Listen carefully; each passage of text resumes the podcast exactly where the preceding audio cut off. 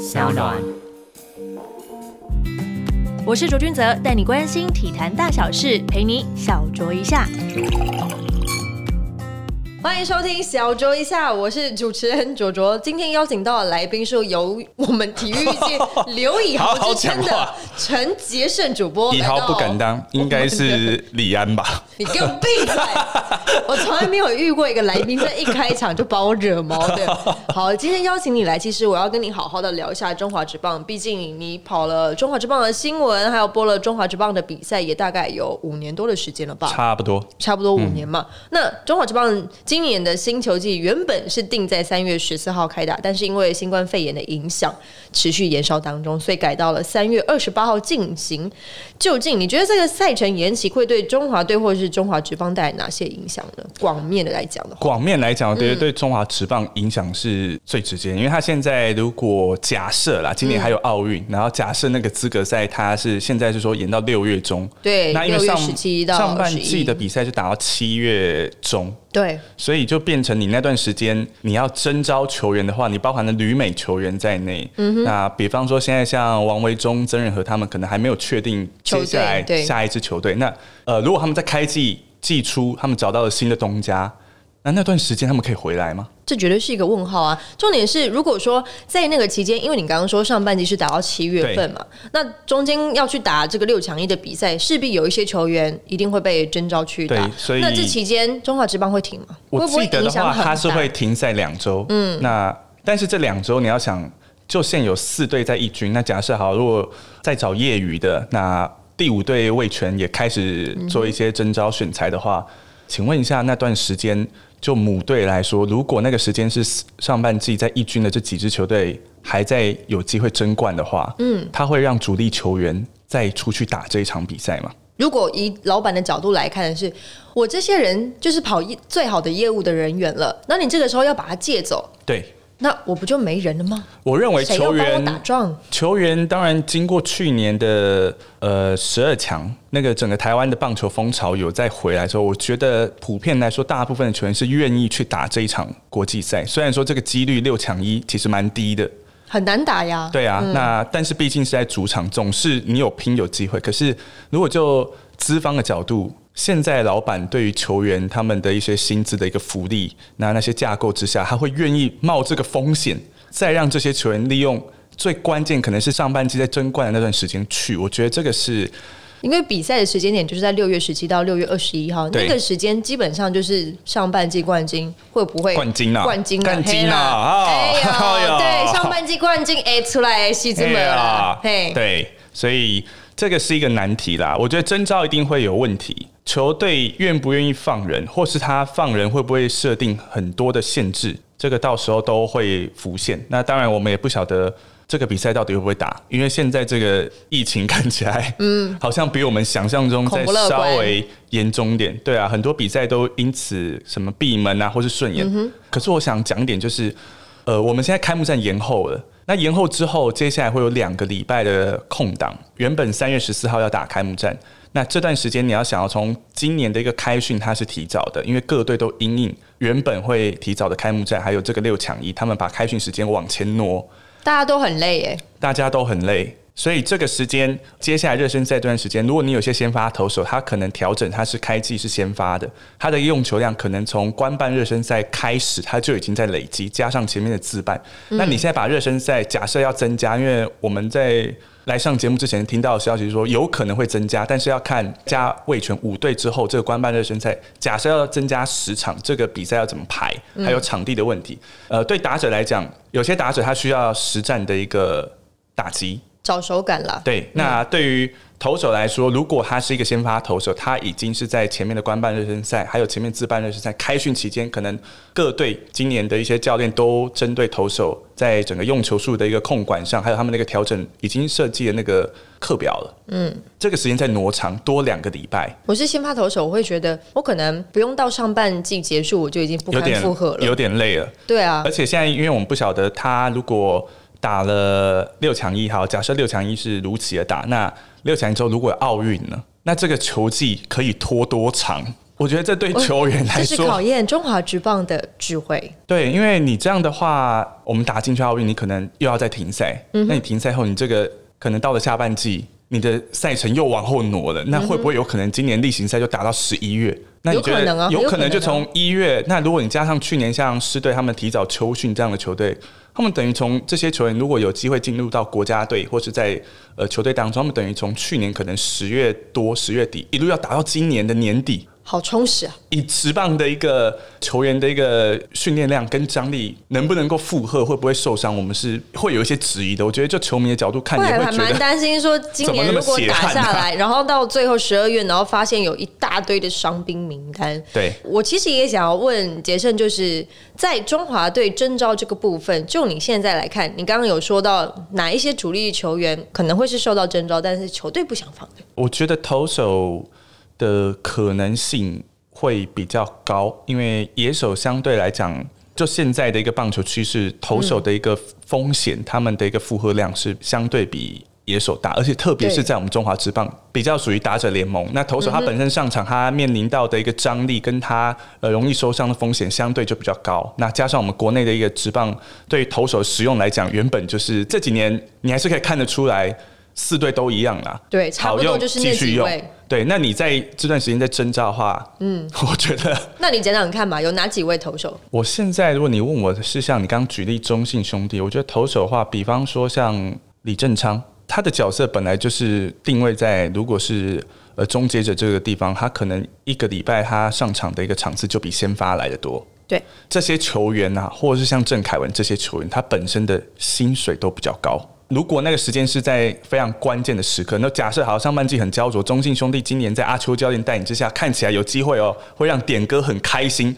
继续的闯到冠军赛。好，那上半季有机会争冠，如果那时间是焦灼，假设他们跟另外三队打得很僵，想说到底会不会赢，那不断的使用这些所谓胜利组的投手，到了六月份要征召的时候，他可能五月就知道征召的时候，那个量会有点超乎大家的想象。我觉得球团可能也会，或许他会对投手设定一些限制，也不一定。用球的限制。好，那这是中性的部分，那其他队伍呢？桃园队呢？桃园，我觉得投手当然像去年我们看到几位投手，比方说王耀林还是有可能，但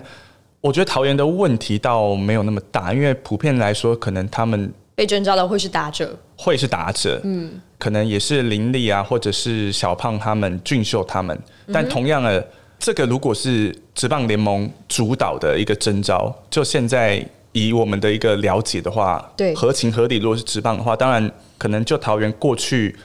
的一些历史来看，他们是比较会配合的。那既然我们提到了中华队嘛，那中华职棒跟棒协也共同设计了中华队的新 logo 以及主视觉，你觉得我这句话应该没有 bug 吧？呃，还好，还好是吧、o k 好，你是不是想要挖什么痛给我我没？有没有没有没有没有让你躺进去而已。但公布票选的结果的时候啊，总计是一万一千零五十五人投票，A 款的 logo 获得八千九百九十二票胜出。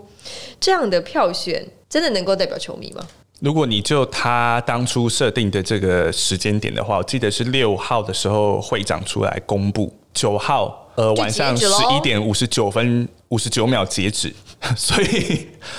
该怎么说？措手不及啊！对，其实很多球迷因为那个时间哦，二月初那个时间，那个时候二月六号应该是刚开工吧，收假之后准备要就是继续前面进行训练的，进行训练的时候，呃，我只比较纳闷的是，那个时间到底有多少球迷已经在关注这件事情？嗯，新闻热度其实也都还没有上来，在放年假期间，老实讲，棒球的新闻也其实不多，没什么。多，因为今年其实过年期间，大家的新闻应该都是肺炎吧。对啊，都还是在关注疫情的。那你开工之后，那个时间，大家其实对于球迷来讲，他们很多可能有工作刚开工，那对于这个讯息接收的一个速度并没有那么快，特别是那个时间，如果大家还是在整个社会，你可能打开你的社群媒体，不是在那个地方，而且我觉得，如果你这个东西很重要的话，你只是透过一场记者会，然后就跟大家宣布说：“哎、大家记得来投票、哦。”三天后决所以三天后决定，而他的宣传管道是什么？他就邀请媒体朋友们来做采访，简单办一个记者会，好像这样就结束了。三天后就结束，这个东西就像这么大的事情就这样定下来，让投票的基数也只有一万一千零五十五人投票，这能够代表全体的棒球迷吗？我觉得其实这根本就是一个这绝。对不会是我们棒球迷的一个基数啊，因为我们台湾看棒球人口很多，那你可以知道就是说桃园队一场就不止这些人了吧？所以你知道说很多球迷、很多观众，他可能是在完全不晓得的情况下，嗯或是讯息他可能说哦有这件事好像可以票选，那我改天再去好了。对我就是那个改天再去的人。结果你发现，哎呀已经过了就结束了。以一个如果是像今年大家这么看重，所以我们要重返奥运这件事，因为这一次等于是冬奥把把棒球主办国再把棒球找回来。那这种情况下，大家当然从去年那个热度，去年在十一月的那段热度是很够的，但是因为经过了过年年假的一个沉淀之后，加上有其他呃这个社会上有更多像是其他什么肺炎的一些消息，然后又是过年，所以大家可能对于这个棒球其实已经那个冷却的感觉有下来。那我觉得你既然原本的一个呃六强一在当时没有要延赛的情况下是四月份，嗯那其实你可以再增加半个月，那你至少一个礼拜好了。最少也要有一个礼拜的基数去跑吧，。如果是这一份期待，你只给他三天，我就要来决定。我个人也觉得是比较少，因为有点草草了事。包含我自己在内，我在媒体工作，我大概得到这个讯息到他截止，我也是有点错愕，就我也是很这么快就啊出来了。对呀、我说今天问记者说，你今天去采访什么东西？他说哦，就是 logo 票选的。我说啊，那票选几天？三天？好，就是这样的。正常应该是可以再延长一点，因为我觉得那个时间是够的啊、嗯，你的意向设计都出来，那只是让大家选而已。那那个是时间，就算你二月六号你延长个一个礼拜，二月中好了，我跟你算月你起码也在其他的宣传管道下一个广告吧。对啊，让更多人知道吧，脸书啊、IG 啊，各种各式各样的管道，我相信中华职棒是做得到的。但如果我来问一个更加主观一点的问题，你觉得这两个 logo 你会选哪一个？？B 我其实是就最后的结果出来是 A 嘛，嗯，那 A 的那个整体的感觉是我个人会投的啦。你还投得下去啊？如果我有还有机会投的话，，OK，没关系，我们中华职棒但今年但其实我比较喜欢台湾拳，可是因为你知道这个是，因为这是有一种比较级之下的结果啦，对啊，对啊，其实这几年，因为好，我们讲这种国际的这种情势打压好了，那如果真的你让我来选，我觉得我们这批棒球员代表我们台湾出去比赛，如果以不管正式或非正式，像那种之前的亚冠赛或是中职日职对抗赛，可以穿上台湾拳的球，我觉得台湾拳的一个设计来讲，就是那个方向。你是说代表的精神比较像吗？对啊，因为你各嗯国其实各国的一些代表队，他们有些时候是有一些吉祥物、有些动物的。对你说这样怕说的，大家说我们在什么又要借机喊独立或什么，那那中华队为什么不能有一个就是吉祥物的概念。对啊，类似一个像台湾犬这样吉祥物的概念？可以啊，因为我想到的是，如果有台湾犬的话，就会有设计台湾犬的周边商品，然后大家就会喜欢狗狗，对啊，这不是很好吗很？好卖。对啊，而且而且这种东西，就是你就商业的角度来看，它是有没有国际赛，它都它都有可以一定用的啊。对，那现在就是变成很多中华队的衣服，就过去制式的那一套，到现在设计的这套，它的一个感觉是比较接近的。嗯，那你会发现这些东西通常销路最好的时候都是在国际赛。那国际赛结束后，这些东西基本上就没有所谓的没有再延续有些时候就感觉滞销了对对啊，好了，没关系。中华职棒今年是进入第三十一年，新赛季有许多的看点，像是杨将新制的上路，是放放宽各队你今天是不是很。生气？对，我今天好像为什么莫名的来气，你知道吗？可能是看到对面来宾。哦 OK，好，可以注册四名杨将。以豪，你怎么看杨将制度的啊，调整？是李安。闭嘴！杨绛回答绛我问题。杨绛这一点我。呃，在当初是改这样的一个新的制度，等于说你一队可以有四个杨将，那过去来讲是三个嘛，可是其实各队来说，它有些时候会带到第四个，嗯，因为那个是 U 保 B 用保险用，对。它防止你登录了这三个有受伤，或是临时有事，或者是表现不好要被呃换掉的我觉得那个对于球团的一个成本来说，它是本来就算好的，嗯，所以这个四个洋将，我认为就球团的经营面没有影响，对，那会不会因为可以注册四个，然后他就找来第五个？其实如果是我的话，我会去想说，好，那我一定还要再找一个。既然你都放宽了，那我就可以让这四个去轮。那就我来看的话，杨将就跟福袋一样，最好用的就是先发投手嘛。那我就全部都找四个先发投手来啊。呃，现在看摒除统一，还有呃魏全因为打二军之外，另外三队的确是都把它找满了。这是很正常的吧这？是很正常，因为这对于球团来说，它的成本它可以控制，这本来就是他们预期今年可能要支出。然后你说啊，多四个，啊没差，我们前面几年我们也都是三个以外，我们再多找一个，或是我们已经有特定锁定一些目标，这个钱我们就是打算要花。就像左老板，你刚才讲说，你可能会找第五个，他可能是私底下慢慢再去他的球探雷达又打开，继续去选材，以防这四个有任何可能一两有个他觉得要换。对，那觉得对教练来讲也影响不大，因为教练我我合理情况下我多了一个玩具，太棒了。对，最大的影响应该是对选手本身。本土的投手们，呃，我们这几年最大的一个诟病，因为在打者，我们都不否认打者的确进步了。透过各种不同的一个训练模式，透过现在的资讯很丰富的，像 YouTube 之类的一些训练的一些影片，其实打者的一个进步幅度，还有他们辅助的器材是很快的。那投手相对来说，一直都是我们这几年国内职棒，我讲在弹力球年代。就是前面几年弹力球开始所谓的弹力球或是飞球革命之后，投手相对视为，因为你好的投手基本上不会留在国内，对。他很有可能在高中或是业余就去旅日，就去旅日旅美。旅美。留在我们国内投手，他并不是不好，他有一定的实力，可是可能受限于前面一开始那几年，那时候刚变成所谓球的弹性技术比较高，嗯或者是好球带的一个呃每一年的调整，它会影响到的是投手实际的一个。表现，因为这些投手不是说他们能力不好，而是这些投手其实都有具备一定的程度的能力。不是，我也觉得就这么四队而已。如果每个礼拜都让你遇到，我摸都摸透了。对，第一时间第一个来讲，就算加入魏全，你五队来说，我们先不看魏权未来加入一军，你现在有四队这些投手，你两个礼拜就要碰到一两次。如果你是后援，你可能好熟悉哦两个。礼拜就碰四五次。对对，那他对方有什么球路，本来对我们现在中华职棒投手来说就是不公平，因为我们队伍数少，嗯，我容易被对方针对。那我如果只有一两颗有效的武器。对方永远知道在关键时刻决胜球出来，或我球数落后二选一，我可能会用哪个球路，那我可能投哪个位置。那再加上前面，比方说有些时候，现在可能弹力的系数已经又回归正常，那弹力系数比较高的那几年，再加上好球带的一个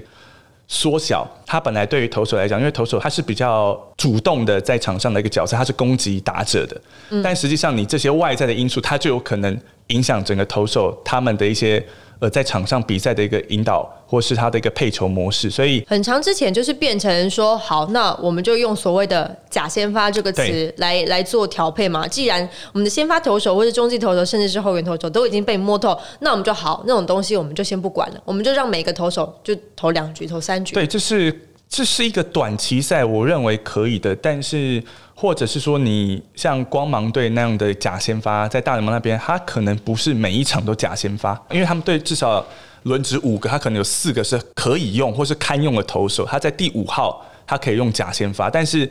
呃，我们现在因为投手的一个整个深度上来讲，并不是像大联盟那样，所以我觉得假先发你比较不能用长期的。嗯哼，呃你为什么要笑？还是想说点歌听到这一段会很高兴？对，对啊，那我觉得相较之下，你在你在找第四个羊头，就很有可能在影响到本土投手的一个舞台。因为这几年，其实我觉得对本土来说，投手来说，某种程度包含我刚才讲的这些外在的因素，其实对投手来讲就已经不公平了。你在颁奖典礼很明显，你有哪几次是真的看到本土投手真的是大放异彩，拿走这些属于投手的奖项呢？对啊，这几年大部如果分都是本土投手，对普遍各大的重要奖项都是羊头嘛。那除了狮子谦在前年的那个新人王单季十一胜嗯之外，其实你看到像什么 ERA，呃，反正今年这样，我们就稍微预测一下，可能到最后 ERA 自责分率往上去是 Sosa，如果 Sosa 没有走的话，对啊、要不然就是罗莉嘛，要不然你哦，对，要不然就罗莉，就是大家很熟悉。对，就是这几个嘛，就是这几个不然米兰达嘛，好不好？就是你就可以你讲得出来，全部都是羊头。对啊，嗯，那我觉得就刚才这角度，对本土球员，特别是投手这一块是比较可惜一点，因为我们还是没有机会看到更多本土投手球队在我们国内职棒有耐心的去养成。其实不要说职棒好了，目前在呃少棒、青少棒、青棒，我们已经很久没有听到所谓的大物新人，是吧？对你其实包含了像刘志荣，他也是到了业余，经过休息之后才回来。对，对，那你才知道这号人物的。之前有几位，比方说所谓的大物好了，那其实进入到国外或者是进入到职棒，他他们一开始也都是发现说他还是有带着伤势。嗯哼，哦，你像我记得我们那时候刚开始投入一些比较基层转播的时候，那时候宋文华也是到了，应该是到教室吧，就。无声无息的，但是大家当时对他评价非常高。那你像师队的古林也好，古林当然今年官办热身赛，我们看到很比较振奋的一点是他的球速均速回来，而且他的球是会跑的。那但是他刚进到师队的时候，大家也知道他是有一些伤伤势的累积。那陈虎，哇哦，这个请问在写新闻的时候，我是非常期待他的呢。对，但是今年到目前为止，其实经过了去年之后，去年并没有说真的很顺利的把他养成之后。加上大家可能说陈虎可能身材有稍微变宽了，嗯，就是你各种我觉得国内对于投手的一个养成，还有给投手的一个耐心，其实也没有什么时间去等待他们，因为赛事就是这么的频繁，那队伍数就是这几支，就是这几支，所以你要球团要多有耐心去养成，其实也真的是一件蛮难的事情。所以我们自己本土投手一定要加油，不管是透过自己去找训练员的方式，或者是用更科学的计算方式，让自己。求进步的话，总之我们不能让人就是觉得我们本土投手不行。对啊，我觉得这个你这不是长久之计啊，它到最后会变成是。恶性循环。嗯哼，今年除了四支球队，还加上复活的第五队了。魏全龙去年宣布正式重组了球队，今年是从二军打起，明年才可以加入一军。那在前几天举办的官办热身赛当中，也出现了暌违了二十年的所谓的龙象大战。看到了当下有兴奋吗？你说十五比一的那一场吗？等一下，这是一场震撼教育吧？对我那一天是在台南啊，我那天也播到了，就是。十二比九的比数啦，你确定我们不是在看黑豹棋？呃，不是，开玩笑，开玩笑，开玩笑，开玩笑。呃，我觉得啦，就是以味全来说，你要真的讲龙象大战，那个味道就现在还有点多耶，有点回不去了。因为讲的比较实际的层面一点，现在蛮多的都是年轻人，年轻的球迷可能对过去这二十年前所谓在呃中华职棒可能十年那时候一九九九年那段时间魏权还在的时候。整个魏权的一个球风，或是他们在从业余开始跟兄弟像一路进入到职棒的那一种，有点像是世仇余量的那种感觉，其实大家是已经感受不到。那加上味全那个母企业，其实它本来就有争议，这几年其实都有争，大家后续知道一些争议，我也不用再多说。那他们现在重新回到中华职棒，我先不论外界有些人会说开玩笑说是不是洗白啊，那我至少觉得他对于我们国内。更多怀有职棒梦，或是我们晓得有很多四队的情况，起码给大家一个希望啊，一个机会啊，是给了一个机会，而且进入到职棒之后，它可以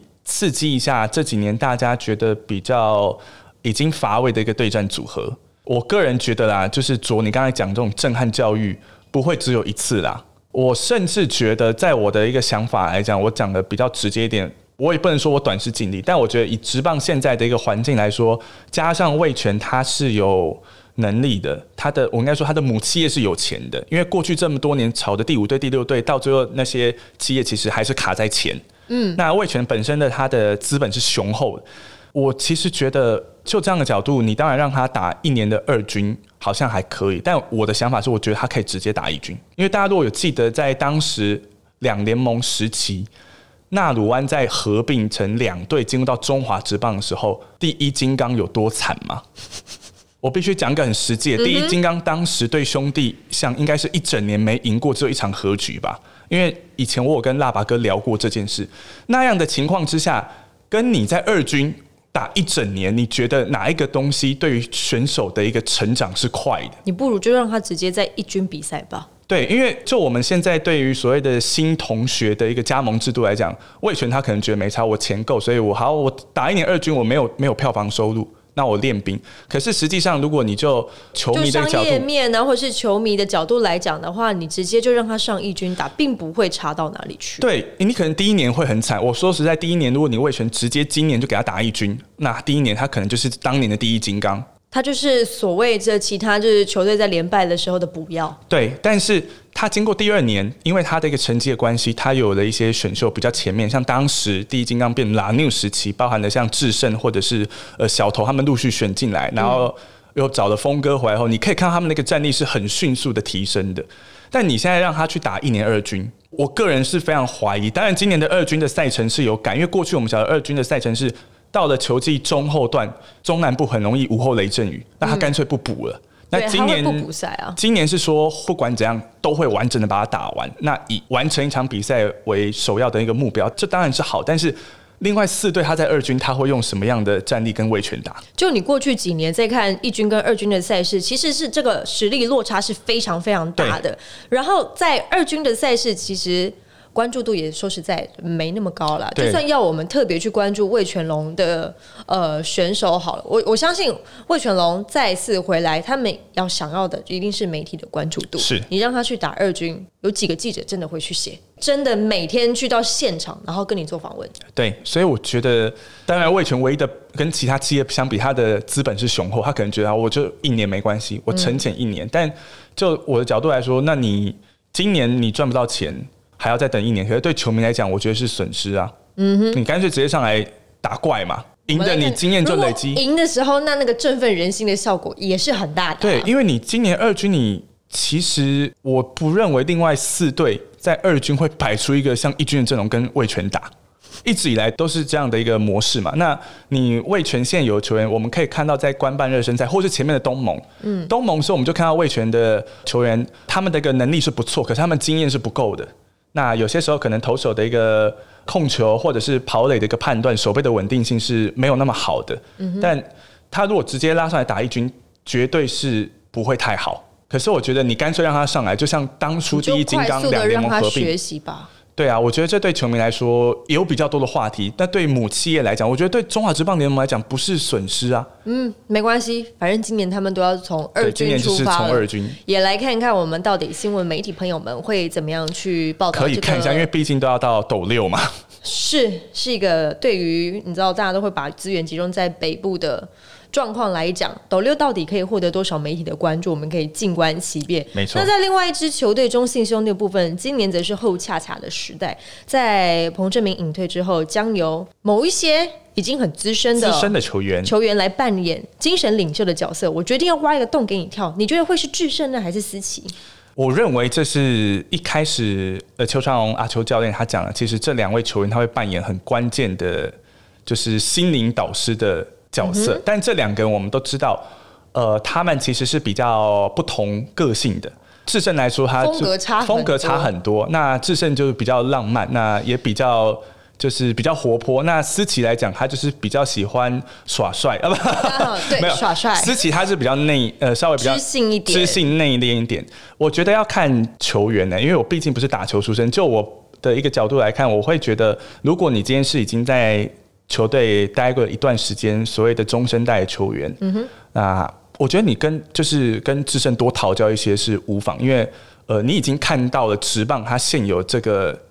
环境是怎样，职棒的一个强度是怎样？那你这些球员继续留在球队当中，你可能已经是已经习惯职棒这样的文化。那但是如果你是一个新人，刚上到一军的新人，我觉得思琪他对自己的自我要求，再加上他其实不断的在更新自己的棒球的知识跟资讯。对，这是对个比较年轻、经验不够的球员来讲是有帮助的。哦，我这样有没有没有掉到洞里面？有，你把自己躺平了。嗯，没有，但我觉得你的回答还挺好的。有没有可能在这两位所谓的精神领袖带领下，中信兄弟今年有机会冲击总冠军的宝座？就从去年的战绩来看好了。我觉得关键是在教练这边。那前面几年在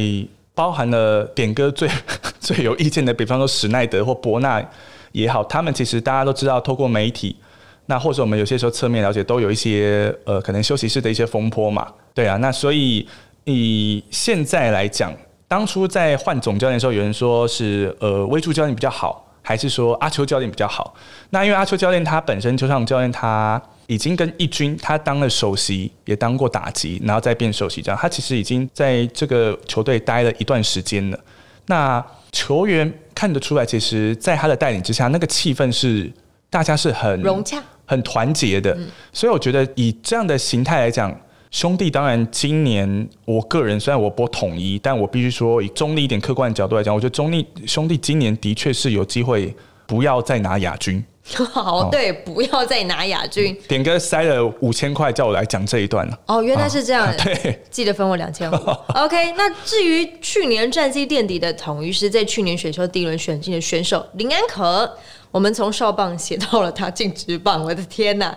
也成为写到你都要四十岁，闭嘴！也成为本季真的是被我念过闭嘴最多次的来宾，也成为本季球季的关注焦点。可恶，他到底能不能如愿投打二刀流呢？林安可在中华之棒这样的环境里面，自己播过这么多球赛，二刀流到底在中华之棒可不可行啊？二刀流，我觉得是不要设限，它是可行的。林安可在今年官办热身赛第一场就先发，第二场比赛他上来防守，第三场比赛他我记得是打，好像也是守右外还是打 DH，但是他是先发的打者。呃，我认为可行，是因为我相信他有这个能力在。那包含了像陈虎刚进来时候，大家也认为也是期待他是投打二刀流。对，但是我觉得对于这些球员来讲，现在最难的是投手。在投手这一块，因为林安可他过去有伤，那即使他去年是比较健康的进入到职棒，那从秋训开始，丙总就给他安排很多投手正常的一个课表。但是这一块哦，我们在当时官办热身赛，或是前面自办热身赛，如果大家有看到一些平面同业的一个新闻，可以知道他其实。好像压制力或是他的球速并没有回来，那这种东西是需要一段时间来累积的。那一天其实，在播完林安可比赛，呃，后面丙总他们在受访的时候就讲说，哦，会不会在官办热身赛再让他投？要开会来讨论。嗯哼，那我是有听到一派说法，我不能透露那个来源。嗯，那个，但是那个说法就是觉得，何不就让林安可今年休息，专心的当打者？嗯哼，对，那投手就有点像是，呃，比方说像刘志荣那样，他就干脆让他完整的。把整个状况都好了，再重新的让他来比赛。可是有个状况是，如果他真的休了一整季没有投球的话，那感觉是会很陌生的。呃，应该说不是说一整季不投，他还是有练投的课表，只是不要让他实战。因为那一天其实看得出来，林安可投的是到第二局，他虽然投两局，我记得是投两局退场。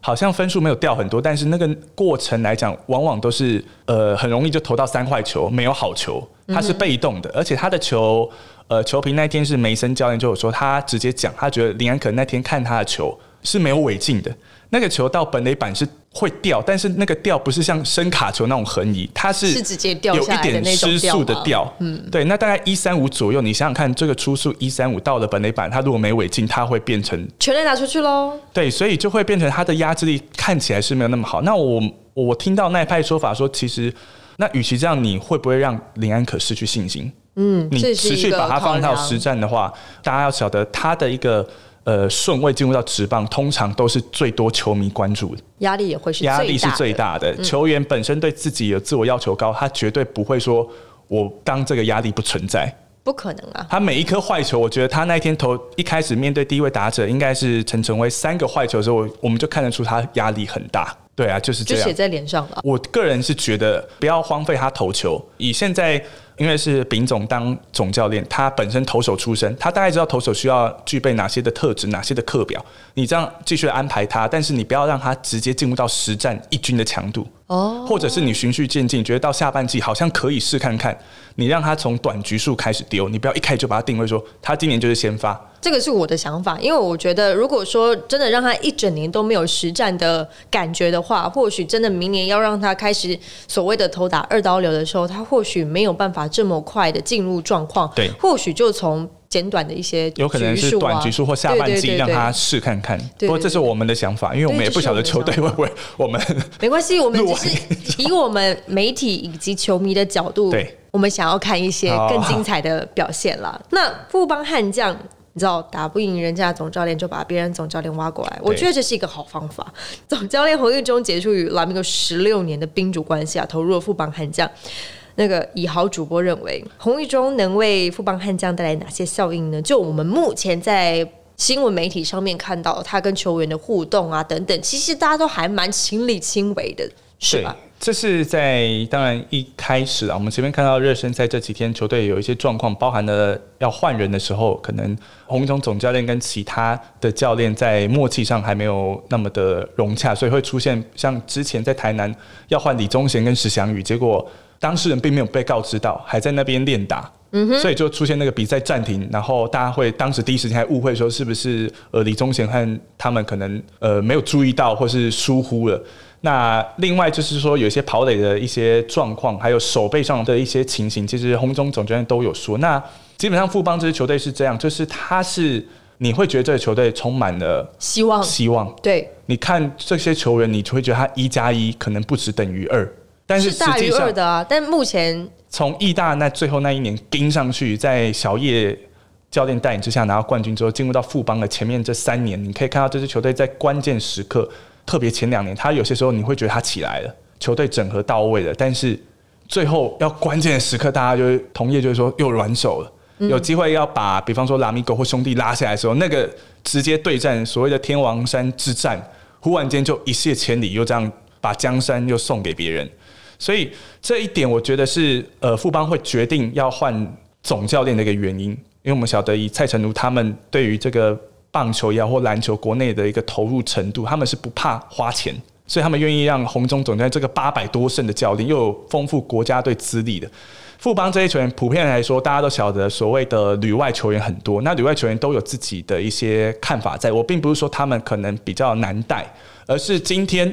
呃，我只讲的明白，因为他们的一个实力是受到大家肯定的，球迷也喜欢的。但其实也不会言，他们有各自各的想法，对，这也是很明显的，大家都可以感觉到。在国外打球，你特别在美国那些文化来讲，它不是说像国内。呃，我就是课表给你到了直棒，我还是怎么抄怎么抄。但是他是说你反正你就是竞争嘛，你上得去是你的，你上不去你就自己打包回家。所以这些球员他本身对自己的自我要求也自我要求高，那他们就会有自己的想法。那现在用红中总教练来，那呃这些球员普遍来说都打过国家队，红中总教练带过这么多场的国际赛，那我觉得他的位置站在那，可能选手对于教练的那个角度就会稍微有点不一样。那或许会因为这个不一样，让富邦今年在关键时刻是更凝聚的，这是我自己的想法。好，希望他们在关键时刻不要再软手了，让我们看一下。硬起来的富邦很对，因为富邦真的花太多钱在母企业这边，从球球场整个新装棒球场，你可以看得到他们在经营球队的用心，从人事啊、硬体、软体设备，他们其实都经营的很好，甚至是一些周边商品设计的也都很不错。那他们现在缺的就是什么？战机，战机啊，对，就是缺战机了。那我们就来期待一下他们今年会有什么样的表现。另外一方面，在乐天接手了桃园之后，在经历这个转卖，能不能迈向四连？年吧，其实球迷们都很关注，但我自己来看的话，我是更想要了解到底在这个新的老板入主了之后带来什么样的改变，因为基本上他们内部的人员是没有更动的。对，原本的行销宣传其实已经做得非常的好了。那在新的老板来了之后，就你的观察。到目前为止，你觉得它会带来什么样性的效应给其他球队的影响？因为他们基本上是走在很前面的球队。其实他们现在从拉米狗到现在乐天，一直都是中华职棒其他球队算是领头羊，在各种行销层面来讲，其实狮队以前也有尝试做过，只是那时候没有做起来。嗯，但是刚好被当时在拉米狗一三年那一段时间，我记等于好像是亚冠吧，观摩之后，那透透过现在可能媒体不一样的一个角度。让它整个就是冲起来，那会不会有什么太大的改变？我觉得很难讲，因为就我当时有我们有访问过刘介廷领队，他其实是说母企业那边一开始不会太干预，日方那边是完全尊重。过去拉米狗的那些行销团队，他们要对今年的一个想法，所以这一方面我觉得是好的，因为它不会是很高压式。我日本人来了，我要怎么做就怎么做。对，那行销这个层面来讲，我觉得可能还是会延续前面几年大家看到的。那包含球场刘建廷领队有透露说有一些呃可能观众席的改变。那如果就战机层面的话，我觉得要拿四连霸有难度，但是你也不能忽视他，因为这批球员虽然说他今年。所谓的总教练跑去富邦了，洪总总教练去富邦，但是龙猫教练本身他就有点像阿秋教练那种角色，他过去这段时间都在义军呢，没错啊，对啊，那他对这球员是熟悉的，而且不要忘，就是这个这批球员，他经过前面三连霸之后，他们的一个成熟度是很高的，这有些时候甚至教练的一个。影响都不会对这些球员来的那么的大，因为他们有很给自己压力也蛮大的啦。对，球迷的人的期待就在他们的每一场比赛的眼光当中。没错。嗯哼，好，以就是转播球赛的主播的身份，是不是也同时来呼吁大家一下，就今年要关注一下中华之棒？今年当然是希望大家可以关注中华职棒，然后 如果真的不幸的要关门打的话，哦，我相信转播单位的收视率都会蛮高的。可是当然是呃，希望职棒越来越好啊。那我要呼吁一下，因为我本身播统一师嘛，那其实我觉得师队有很多球员他们付出的一个努力，呃，可能在去年来说是真的有很多无妄之灾。有各种百万种进入到伤兵名单的方式，那今年我相信会改运啊。官办热身赛可能现在战绩大家不好，但是我觉得我们刚刚讲只是热身赛而已，没有关系的。对呀，你总是热身赛有遇到状况，好过你到了例行赛还是遇到一样的状况嘛。好，那就让我们来期待一下我们中华职棒三十一年的赛事了，也欢迎大家多多关注一下我们体育界刘宇豪之称的杰胜主播所转播 所转播的统一师队的比赛。啦，感谢杰胜来到我们的小卓一下，谢谢卓老板。喜欢小卓一下的听众朋友，可以到 s o n Spotify、Apple Podcast 上面订阅我们，也欢迎留言评论给我们五颗星，按好按满哦。小卓一下，我们下次见，拜拜拜。